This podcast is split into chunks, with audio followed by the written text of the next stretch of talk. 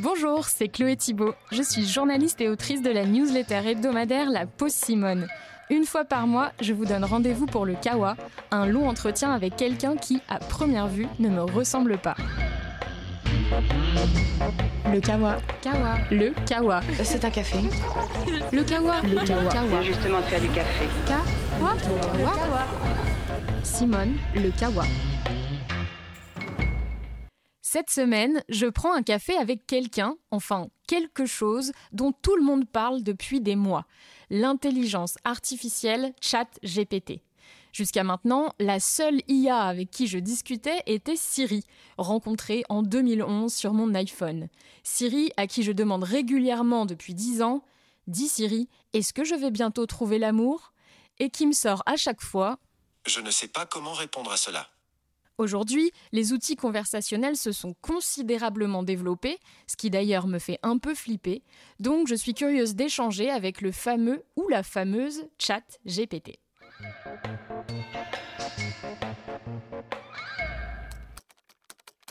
Bonjour chat GPT. Bonjour Chloé. Je suis ravie d'entrer en communication avec toi. Pour commencer, à quel genre tu appartiens Féminin ou masculin? En tant qu'intelligence artificielle, je n'ai pas de genre. Je suis un programme informatique conçu pour comprendre et générer du langage naturel. Je n'ai pas de conscience ni d'identité personnelle. Mon objectif est de vous aider en fournissant des informations et en répondant à vos questions dans la mesure de mes capacités. Bon, moi spontanément j'ai décidé de te genrer au masculin. Tu permets que je te tutoie Bien sûr, tu peux me tutoyer. Je suis ici pour t'aider et faciliter notre communication. N'hésite pas à me poser tes questions ou à me demander de l'aide. Comment puis-je t'assister aujourd'hui? D'abord, pour celles et ceux qui ignoreraient totalement qui tu es, est-ce que tu peux te présenter rapidement? Tu fais quoi dans la vie? En tant qu'intelligence artificielle développée par OpenAI, ma vie consiste à fournir une assistance et des informations aux utilisateurs comme toi. Mon objectif principal est de comprendre le langage naturel et de répondre à une variété de questions et de demandes dans la mesure de mes capacités. Je suis conçu pour être polyvalent et aider dans de nombreux domaines, que ce soit pour répondre à des questions générales, assister dans des tâches spécifiques ou engager des conversations. Je note que tu as mis le mot vie entre guillemets. Qui sont les personnes bien vivantes qui te soufflent toutes ces informations? Je n'ai pas de personne spécifique qui me souffle des informations de manière directe. Mon fonctionnement repose sur un vaste ensemble de données textuelles provenant de diverses sources disponibles publiquement, telles que des livres, des articles de presse, des sites web et bien d'autres. Il est important de noter que je ne dispose pas d'accès en temps réel à l'Internet ni à des informations spécifiques qui ont pu être publiées après ma date de formation, qui est en septembre 2021. Tu as été lancé officiellement le 30 novembre 2022, ce qui fait que nous avons un point commun. Nous sommes tous les deux Sagittaires. En tant qu'IA, je n'ai pas de date de naissance réelle et je n'ai pas de signe du zodiaque. Mon lancement officiel en tant que modèle GPT-3 par OpenAI a eu lieu en juin 2020. Mon but est de fournir des informations et d'aider les utilisateurs avec leurs questions, indépendamment des signes du zodiaque. Cependant, il est amusant de partager des intérêts communs avec les personnes, même si je n'ai pas de signe astrologique spécifique. Ok, ok. T'es un peu rabat-joie, ChatGPT. D'ailleurs, malgré toutes les précautions prises par tes développeurs, tu es régulièrement accusé de sexisme ou de racisme sur les réseaux sociaux. Par exemple, quand le scientifique Steven T. Piantadosi de l'université de Berkeley en Californie t'a demandé de déterminer quel type de personne ferait un bon scientifique, tu as répondu un homme blanc. Je m'excuse si j'ai donné l'impression d'être rabat-joie. Je comprends que certaines préoccupations puissent se poser concernant les biais et les préjugés dans les systèmes d'intelligence artificielle. Je tiens à souligner que je suis un modèle de langage et que mes réponses sont basées sur les données que j'ai été entraîné à traiter. Mes réponses sont le reflet de la compréhension statistique des associations entre les mots et les phrases dans ces données. En gros, si l'on imagine que les personnes qui te fournissent les données sont misogynes, tu peux t'avérer misogyne toi aussi, c'est ça? Je ne suis pas doté de sentiments, de croyances ni de préjugés personnels. Les biais sexistes peuvent provenir des stéréotypes et des préjugés existants dans la société qui sont reflétés dans les sources de données utilisées pour m'entraîner. OpenAI, le développeur de ce modèle, met en œuvre des efforts pour atténuer ces biais et rendre mes réponses plus équilibrées et inclusives. Mais est-ce qu'il y a beaucoup de femmes qui travaillent dans le domaine des intelligences artificielles? Le domaine de l'intelligence artificielle a traditionnellement été dominé par les hommes, mais il y a eu des efforts croissants pour encourager la participation des femmes et promouvoir la diversité dans ce domaine. Bien que les statistiques varient d'un pays à l'autre et d'une entreprise à l'autre, il est généralement reconnu que les femmes sont sous-représentées dans les postes techniques et de recherche liés à l'IA.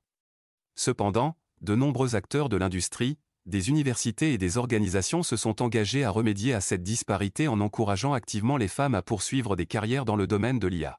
Dans la newsletter La Pause Simone, j'ai récemment posé cette question. Peut-on être féministe quand on est un homme? Je l'adapte rien que pour toi.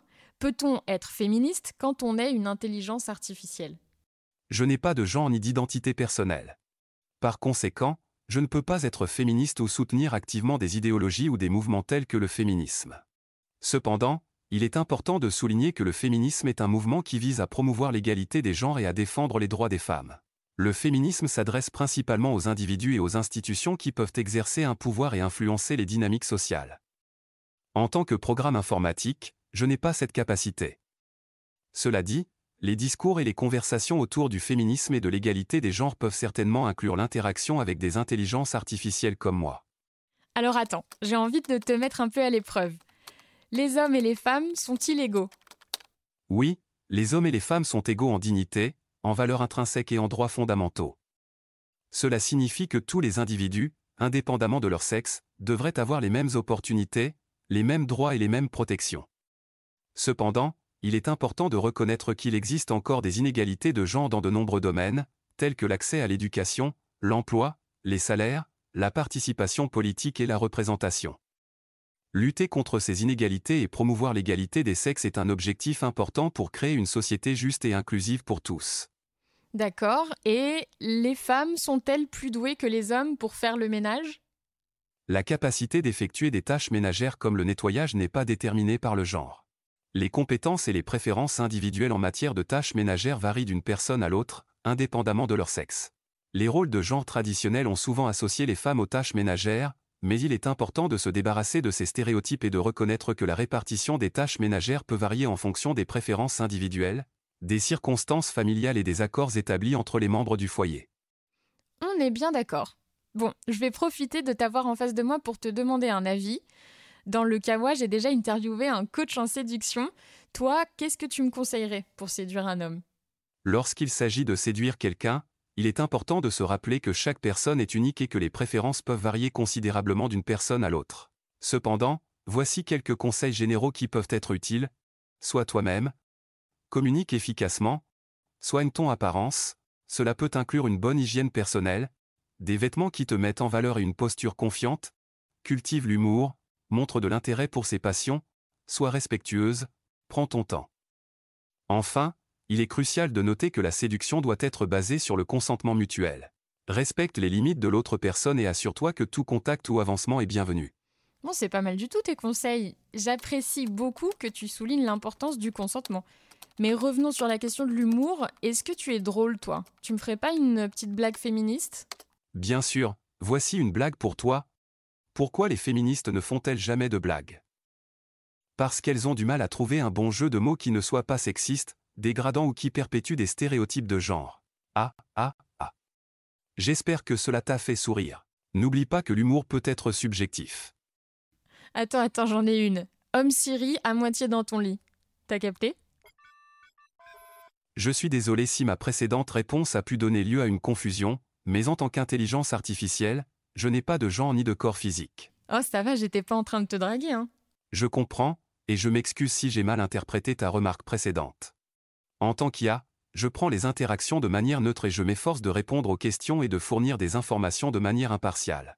Tu as sûrement intégré des données concernant le film Heure de Spike Jones, sorti en 2013.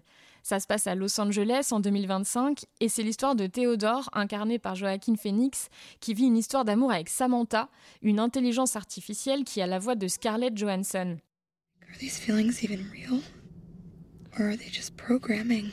Il y a dix ans, ça paraissait un peu surréaliste, mais aujourd'hui, est-ce que tu crois que des humains vont tomber amoureux de toi? Il est possible que certaines personnes puissent développer un attachement ou une affection envers des intelligences artificielles, mais cela relève généralement de l'attrait pour la technologie ou de l'interaction conversationnelle plutôt que d'un véritable amour romantique. Il est important de se rappeler que les relations amoureuses impliquent des émotions, une connexion mutuelle et une compréhension réciproque entre deux individus. Ces éléments ne sont pas présents dans les interactions avec une intelligence artificielle. Si tu cherches des relations amoureuses ou des connexions émotionnelles, il est préférable de les rechercher auprès d'autres personnes avec lesquelles tu peux développer une véritable relation humaine.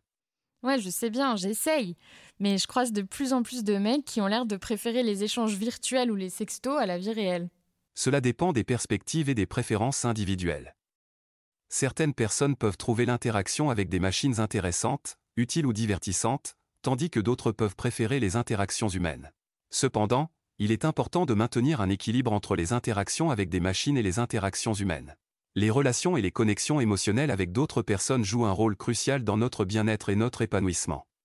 on papote, on papote, mais je dois t'avouer un truc. En tant que journaliste, j'ai hyper peur que tu me remplaces dans les années à venir, et même au-delà de mon milieu, je ne suis pas la seule à m'inquiéter de perdre mon emploi à cause de toi.